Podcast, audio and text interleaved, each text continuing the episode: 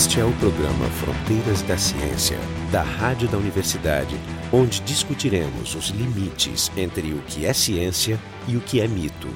No universo, praticamente tudo nasce, evolui e morre. As estrelas não são exceção. Então, para entender um pouco melhor esse processo da evolução estelar, nós vamos conversar hoje com dois astrônomos do Instituto de Física, o Kepler e o Gustavo Uric, que participaram de uma descoberta recente publicada na Science, para que eles nos expliquem também do que se trata essa, essa descoberta e, e por que ela é importante. Esse vai ser o nosso tema de hoje. Conversando com eles, eu, Jefferson Alenzon e a Carolina Brito, ambos também do Instituto de Física. Então vamos começar falando um pouco de evolução estelar. Como se dá o processo? Do que depende o percurso que as estrelas seguem, do que depende o destino que elas vão ter? Então todas as estrelas nascem de uma nuvem que se contrai e esquenta, gerando reações nucleares. E a temperatura que elas alcançam depende da sua massa. Massa inicial. A massa inicial que a estrela vai ter. Então, 95% das estrelas vão virar anãs brancas quando terminar combustível nuclear. Como a gente caracteriza a anã branca? Então, a anã branca é uma estrela com massa parecida com a do Sol, mas o raio parecido com o da Terra. Então, a densidade é milhões de vezes maior do que a densidade da água ou da matéria aqui na Terra. Uma dúvida que eu tenho é, tu disseste que depende essencialmente da massa inicial. Não pode depender do momento angular também? Que dependendo da velocidade com que essa massa gira no momento inicial, eu posso terminar com uma distribuição mais espalhada ou mais concentrada, e isso pode ter ou não efeitos na, na evolução? Tem efeitos, mas são de segunda ordem muito pequeno. A velocidade necessária para que a rotação influenciasse a temperatura do centro é chamada de velocidade crítica, é 3 segundos, enquanto o período de rotação do Sol é 30 dias. Então não influencia na Um prática. efeito muito- É um efeito muito Então, na pequeno. prática, as estrelas são todas esféricas. Todas não é o caso, mas assim, a grande, grande maioria. Tem sistemas interagentes, então elas estão tão próximas que o efeito de maré deforma a estrela, por isso que não é todas, Entendi. mas as isoladas sim são esféricas. E sistemas com alto campo magnético também podem alterar a forma da estrela. Esse campo magnético é gerado pelas correntes de plasma dentro da estrela. Ele é autogerado, então em que condições esse campo magnético é maior? A grande maioria das estrelas, de novo como o Sol, tem um campo magnético muito baixo, e aí é um, um- um efeito de terceira ordem, ainda menor do que a rotação. Mas a gente conhece algumas estrelas, principalmente anãs brancas, 4% das anãs brancas tem campo magnético. A maioria do campo magnético é efeito dínamo, ou seja, autogerado. Mas as partículas que deram origem às estrelas já tem um campo magnético. A gente sabe que a galáxia tem. Então, quando tu condensa essas partículas, o campo magnético aumenta por conservação de fluxo. Então, mesmo que ela não tenha o efeito dínamo, já tem campo magnético intrínseco de todas as estrelas.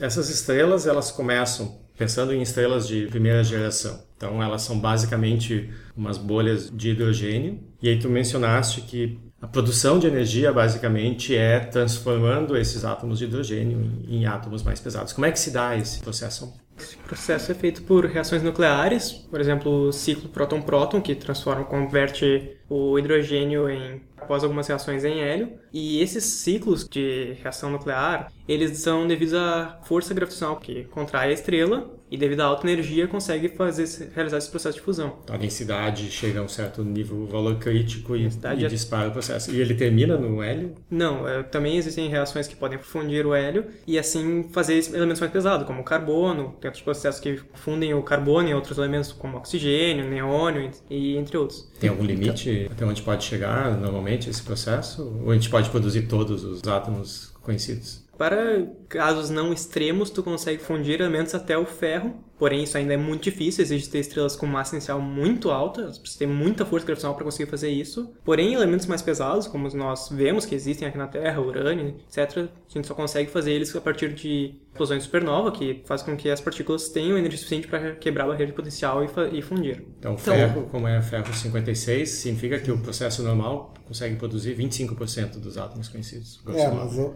Por Então- acréscimos de nêutrons, eles conseguem fazer os elementos mais pesados. Tá? O problema todo é a repulsão colombiana normalmente. tá? Então, os elementos com carga têm que ter uma energia cinética inicial muito alta para se colidir e fazer a reação nuclear, e isso ocorre até o ferro.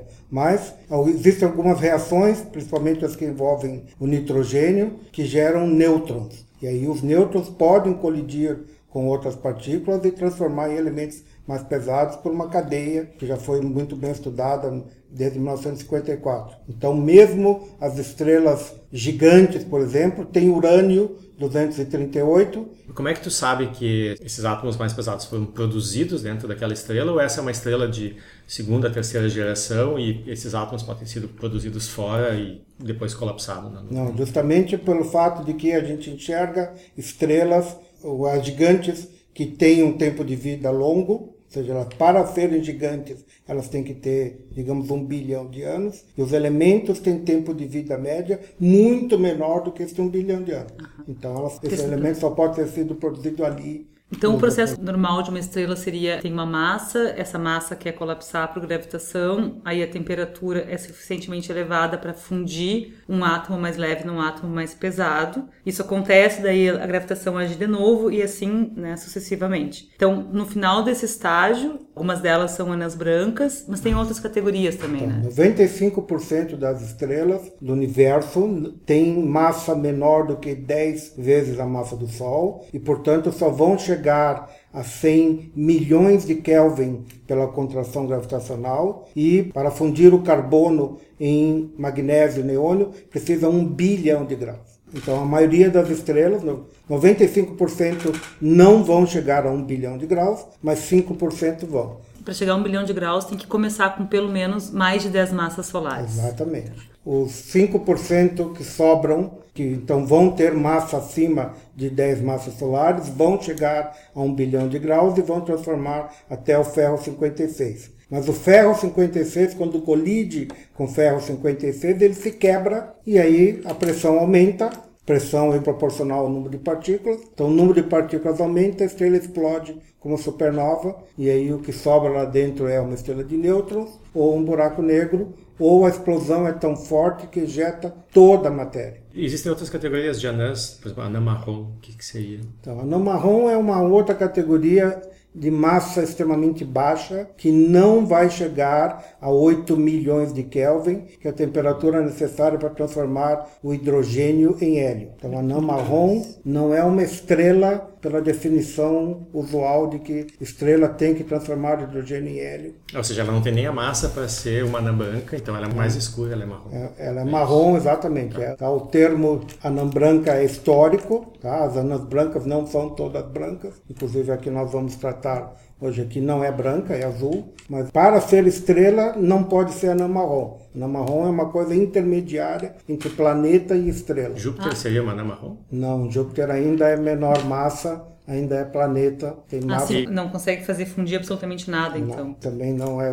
Mas Literalmente que não que é isso. fundiria? pois Qual é o é, critério? então- Porque Júpiter Então. e- emite mais do que Sim, recebe. Então, Jú- onde está a Júpiter emite separação? dois terços da sua energia por contração gravitacional. Então, isso é um planeta. As anãs marrons são definidas justamente em objetos que vão chegar a um milhão de Kelvin, que é necessário para transformar o lítio e o deutério no elemento mais pesado. O lítio em boro e o o deutério em trítio. Então, eles chegam a ter uma reação nuclear, mas não os 8 milhões de Kelvin necessários para transformar o hidrogênio em hélio Que massa deveria ter, então? pra- entre 13 vezes a massa de Júpiter e 8 centésimos da massa do Sol, que é 73 vezes a massa de Júpiter. E o que vocês encontraram, então, agora, recentemente, foi uma estrela cuja atmosfera é composta essencialmente por oxigênio. E vocês não observam nenhum elemento, ou quase nenhum elemento, mais leve que isso aí. E essa é a contradição principal que essa teoria de evolução estelar não explica, certo? Vocês podem comentar um pouquinho como é que vocês descobriram isso? Só com- complementando a pergunta, eu queria também saber esses dados de como é que foram observados. Se foi um telescópio na Terra, se foi um telescópio no espaço.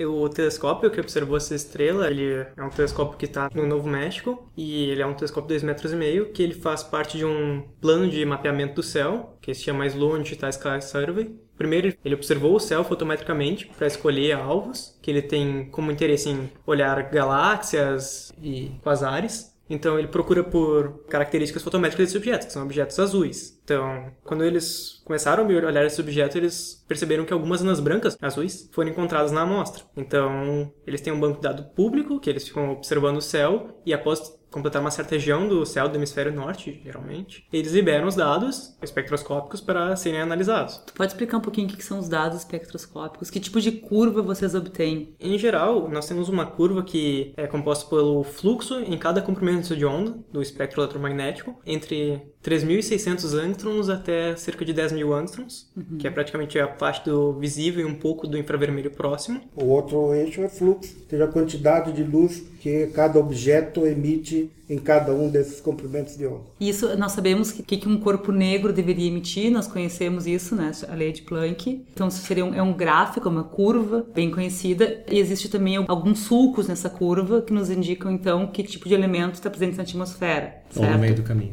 Ou no meio do caminho. Exatamente. Cada elemento químico tem a sua característica, o seu sulco no termo da Carolina, tem comprimentos de onda que cada elemento específico absorve, então a gente sabe quais são os elementos olhando a posição nesse espectro das regiões de absorção. Então, com isso você consegue determinar o que, que existe naquela estrela que está bem distante daqui. Exatamente. Então, essa é a ideia. Tu mencionaste antes a atmosfera da estrela. Então, como, é que se sabe de que parte da estrela está vindo essa informação? Como é que eu sei que o oxigênio está no núcleo, está na atmosfera? Então, a gente pode observar aqui em Terra, se tu pega, por exemplo, um copo de hidrogênio, alguns centímetros cúbicos, tu vê que ele é opaco em temperaturas da ordem de 5.000 Kelvin e temperaturas mais frias também. O hélio, por exemplo, é muito mais transparente porque ele precisa maior energia para movimentar os elétrons, já que ele tem dois prótons no núcleo em vez de um como hidrogênio.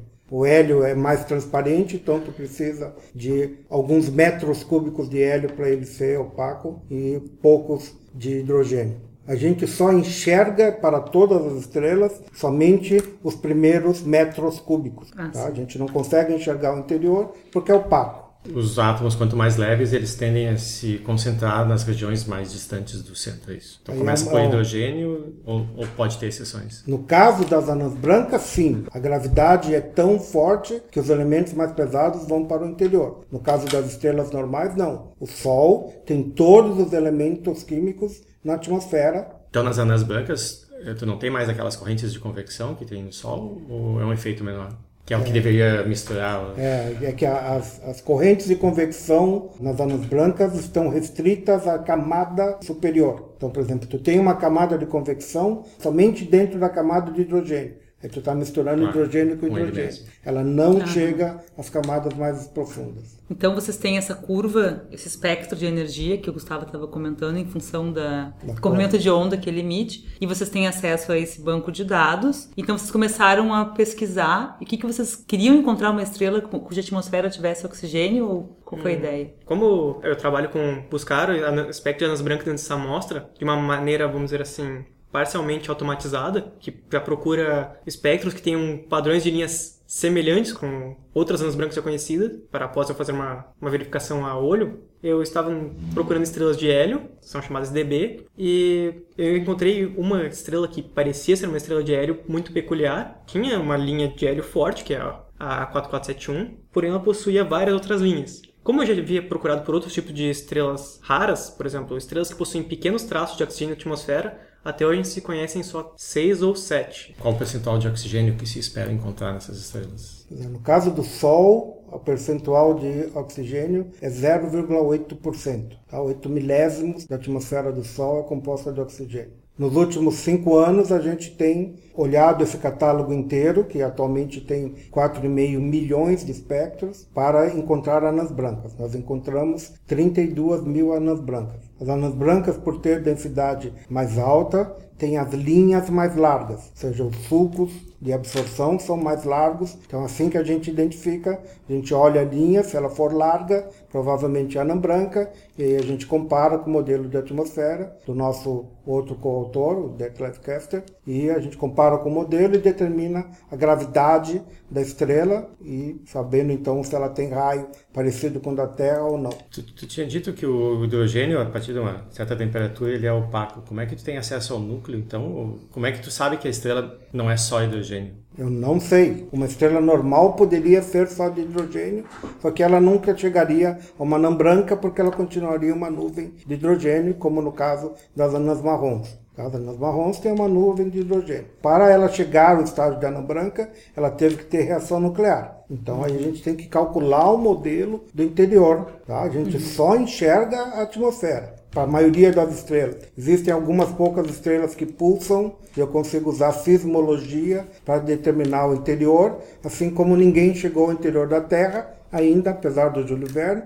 Né? A gente sabe qual é o interior da Terra, que é ferro por sismologia. Também consegue aplicar isso para algumas estrelas, mas em geral a gente só enxerga a atmosfera, mas aí tu mede o tamanho da estrela e calcula o modelo em equilíbrio hidrostático, ou seja, a força de pressão tem que ser balanceada pela gravitação, tu calcula o modelo e vê qual é que tem que ser o núcleo. Ou seja, o modelo, tu diz, é tu cria um perfil de densidades e qual que explicaria aquela estrutura. Exatamente. Tá, e Gustavo, tu estava dizendo então que tu tem esse sistema semiautomático que varre, e o Gabriel disse 30 mil anãs brancas, e o que que te fez pegar essa? Primeiro eu vi que ela parece ser uma estrela de hélio, mas ela tinha os traços das linhas de oxigênio, que como só se conhecem seis até hoje, então ainda assim é um caso raro. Por ser rara, a gente decidiu analisá-la um pouco melhor e ela foi enviada para o nosso colaborador Detlef Kester. Quando ele foi tentar fazer um modelo para tentar ajustar a atmosfera dessa estrela, ele percebeu que tentando fazer uma atmosfera com hélio, ele não conseguia explicar o espectro observado. Então, ele acabou verificando que o modelo que melhor ajustava essa atmosfera era um modelo que tinha uma atmosfera praticamente de oxigênio e alguns traços de magnésio. O que é interessante porque existem um conjunto de linhas de magnésio que estão muito próximas dos comprimentos de onda das linhas de hélio, que eu havia usado como minha linha principal na minha busca. A linha que eu achei que era de hélio, ela não era hélio, era o magnésio, que é mais estranho ainda, pois é um elemento mais pesado que o oxigênio, mais difícil de ser feito. E esse é o, o pico mais forte que tu tem, o magnésio? Não, o oxigênio Algumas linhas de oxigênio ainda são dominantes, a linha de magnésio é a segunda linha mais abundante. Mas o importante então é, nas anãs brancas, o hidrogênio, se houvesse hidrogênio, ele teria que ir para a superfície ou para a atmosfera. Tá? Essas estrelas não são sólidas, portanto a gente fala de atmosfera, não de superfície. Todos os elementos mais leves têm que ir para fora. O fato da gente não encontrar nenhum elemento leve, nem hidrogênio, nem hélio, nem carbono, que era o próximo, não existe nenhum traço nem de hidrogênio, nem de hélio, nem de carbono. Ou seja, o surpreendente não é que ela tem oxigênio, mas é que ela não tem o resto. Exatamente. Qual é a chance de eles terem evaporado? A força gravitacional não permite a evaporação. Por exemplo, por que, que a atmosfera da Terra não tem hidrogênio? É justamente por evaporação. Uhum. A força gravitacional da Terra não é suficiente para manter o hidrogênio gás. Então, com essa gravidade que a estrela essa tem, é impossível que tenha sido esse o processo. É porque como o raio é muito pequeno, né? É, Sim, é gigante. Muito forte, é. Então, evaporação não é a solução. Era uma boa solução, mas não Sim, é. seria a solução, a, a solução trivial.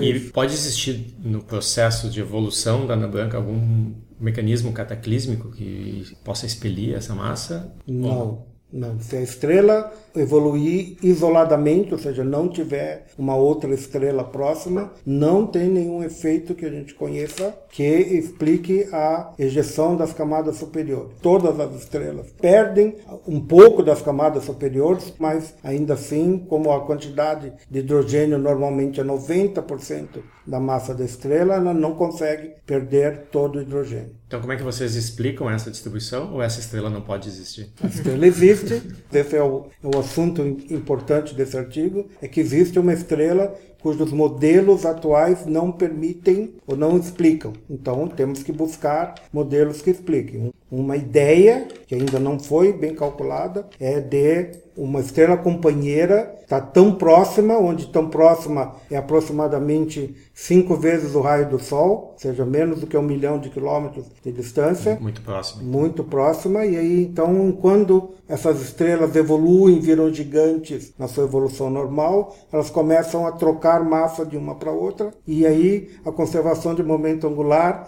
faz com que a grande parte da massa seja perdida do sistema. Então é interessante que quando uma estrela joga massa na outra, a massa é perdida. Ah, a maior parte da massa é perdida. Que é o que vocês precisam, porque eu imagino que vocês não detectaram essa segunda estrela. Não, infelizmente não. Essa seria a melhor explicação, mas na evolução de algumas estrelas, a perda de massa é tão grande que a estrela desaparece. Ela joga todas as camadas de fora e continua jogando até acabar. Não poderia ir para outro extremo dela pegar tudo e, e essa segunda ter massa suficiente para virar um buraco negro, por exemplo? Um buraco negro é improvável por causa da razão de massa. A gente não conhece buracos negros com anã branca. Tá? Existem algumas estrelas de nêutrons com anãs brancas e as estrelas de nêutrons são tão compactas que é possível. Então, uma das possibilidades é justamente o que nós estamos buscando é que a companheira, se existir, seja uma estrela de nêutron, que é muito mais fraca, muito mais difícil de encontrar do que se for uma outra anã branca. Eu imagino que com esse processo que vocês criaram de detecção semiautomática, vocês tenham voltado nesse todos esses bancos de dados aí e tenham percorrido esses 4 milhões e meio de estrelas que vocês têm. Segundo o que eu sei, vocês não encontraram mais nenhuma outra, né? Essa estrela foi encontrada no banco de dados do Longitudinal Sky Survey, que são cerca de um milhão de espectros. Então, após ela ter sido encontrada, eu tentei usar essa estrela como modelo para encontrar outras e não encontrei nenhuma. Eu também procurei ela nos dados de um programa de mapeamento do céu de um grupo chinês chamado Lamu Sky Survey. E eu também não encontrei nenhum, o que faz com que a gente acredite que ela seja um caso bem particular. Sim, um caso muito raro. Outro. Ao mesmo tempo, o que não é raro são as estrelas companheiras. É uma configuração mais ou menos comum no céu. Sim, pelo certo? menos 50% das estrelas no céu tem outra estrela junto. De novo, o processo de conservação do momento angular, como a nossa galáxia está em rotação, a nuvem para contrair e formar uma estrela,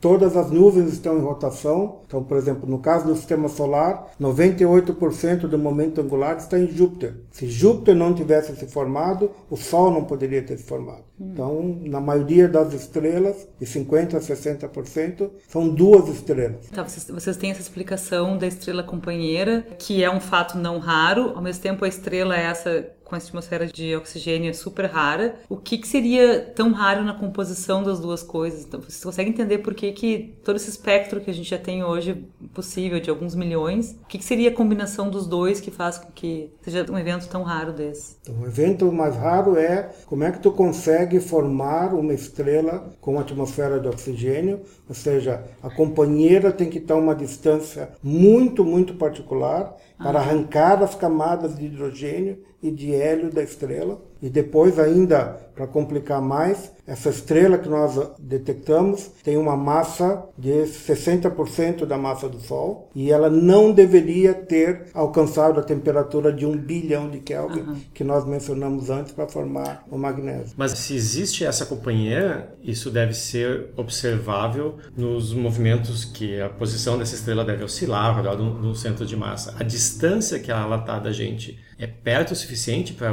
conseguir observar isso? Ou esse tipo de observação não pode ser feita? Ou se vocês têm tempo de observação para pegar esse tipo de efeito? Todas as hipóteses anteriores. Dá para detectar um movimento se a companheira ainda estiver lá. Tá? Existe ah. uma possibilidade de a companheira ter jogado toda a massa, o sistema perdeu massa e não ter mais companheira lá. Tá? Nós estamos estudando o movimento próprio, ou seja, o movimento desta estrela no céu e tem alguma indicação de que ela possa ter uma companheira. No meio do ano agora saem os dados de um satélite chamado Gaia, que vai medir a posição de todas as estrelas do céu. E daqui a mais dois anos, este mesmo satélite vai medir a paralaxe, ou seja, o movimento da estrela devido à órbita da Terra em torno do Sol. E com isso a gente vai ter uma precisão muito maior na sua distância e aí definir bem a sua massa, porque as anãs brancas têm uma relação massa-raio bem determinada. Qual é a distância estimada hoje dessa estrela? 1.200 anos-luz. Existe alguma medida que vocês têm um pouco controle que poderia explicar, por exemplo, a medida da massa, a medida do brilho, alguma coisa que tirasse ela dessa região ou dessa hipótese, ela, ou seja, alguma alguma incerteza na alguma medida. incerteza na medida que acabasse com o modelo ou ele é robusto o suficiente? Não, primeiro O fato dela ter uma atmosfera de oxigênio e nenhuma outra das 32 mil ter é robusto. Não existe nenhuma outra estrela no céu, nem anã branca, nem de nenhum outro tipo, que tenha atmosfera com oxigênio e não tenha hidrogênio, hélio e carbono. A segunda parte é a da massa. A massa que nós determinamos com 5 sigma de incerteza, ou seja, probabilidade menor do que uma em um milhão, de estar tá errada. Mas ainda pode estar errada. Então, para isso, a medida do satélite, esse será muito importante. Se a distância que ele determinar for diferente da que nós medimos por um fator de 4, seja, nós temos que estar com a distância mal determinada por mais do que um fator de 4 para ter um efeito suficiente para a massa ser diferente. O fato de uma descoberta dessa ser publicada numa revista de impacto que mostra a relevância do estudo, isso não prioriza esse tipo de observação? Vocês não conseguem dados adicionais? Sim, a gente pediu tempo agora no telescópio espacial Hubble para medir no ultravioleta e certamente eles levam em conta um artigo na Science tem talvez uma outra consequência dessa descoberta que fica bastante evidente, pelo menos para mim, que uh, na evolução estelar, não só essa parte termodinâmica, digamos, ou enfim, de equilíbrio que a gente sempre pensa, né, dessa questão gravitação, se ela colapsa, faz reação nuclear e assim vai. Para mim é surpreendente que as estrelas que a gente estuda, todas respeitem aquele famoso diagrama lá de evolução estelar. Curioso que não existam mais estrelas que fujam disso, porque tem tanta coisa que pode influenciar, né? Assim, essa estrela companheira, um choque, um... Quer dizer, a parte dinâmica da formação do modelo estelar, ela parece ser menos importante. Ou será que é porque a gente não conhece tanta estrela ainda? Enfim, existe uma nova construção, uma criação de modelo que vai sair daí, vocês acham? Esse, essa estrela que nós encontramos, ela nasceu de um caso bem particular. Então, quando tu envolve a parte dinâmica de evolução, a quantidade de parâmetros que tu pode ter, uhum. tipo distância, a, a, diferença de massa entre elas, é tão grande que para te ter um caso particular que fuja do usual do diagrama de evolução estelar, então não é uma coisa tão comum para ficar, vamos dizer assim, consideravelmente denso nesse diagrama. Então, mas isso existe. Mas a maioria das binárias que a gente comentou que cerca de 50% das estrelas do céu, elas não são interagentes, elas estão distantes demais para interagir. Ah, então, entendi. como elas têm evolução independentes, elas ainda estão no diagrama de uma ah, forma entendi. normal. A gente estima que 30% das binárias estejam a distâncias que vão interagir ou interagiram no passado. Então, é 30% dos 50%. E por que, que elas são binárias, então? Que elas evoluíram juntas e agora estão separadas? Pela condição inicial. É, só a condição inicial. Justamente, a, por exemplo, Júpiter está muito afastado do Sol e uhum. nunca vai interagir com o Sol, mesmo se fosse uma estrela. Tá? Uhum. Ele está muito mais distante do que o Sol, então ele vai interagir como objetos separados. Uhum. Embora é um sistema binário, Sol-Júpiter, ainda estão distantes o suficiente. O Sol, quando vê uma gigante vermelha, ele vai engolir Júpiter ou não, não, chega até lá? Não, ele chega até um pouquinho mais do que o raio da Terra, mas como a perda de massa é gradual, a Terra já vai ter se afastado para a posição de Marte Provavelmente. Não que sirva a... de consolo. Não, a temperatura da Terra vai ser da ordem de 1600 graus, ou seja, a Terra não vai ter oceanos nem nada mas não vai chegar até a Terra. A gente tem que ficar preocupado com isso. Ele vai levar um bilhão de anos para a temperatura da Terra nos forçar a procurar outro lugar para a humanidade. Tá, então só para encerrar, assim, eu queria que vocês traçassem um pouco as perspectivas. Que cenários essa descoberta de vocês abre? Que perguntas restam ainda para serem respondidas? E o, o que, que muda isso na imagem que a gente tem da, da evolução estelar?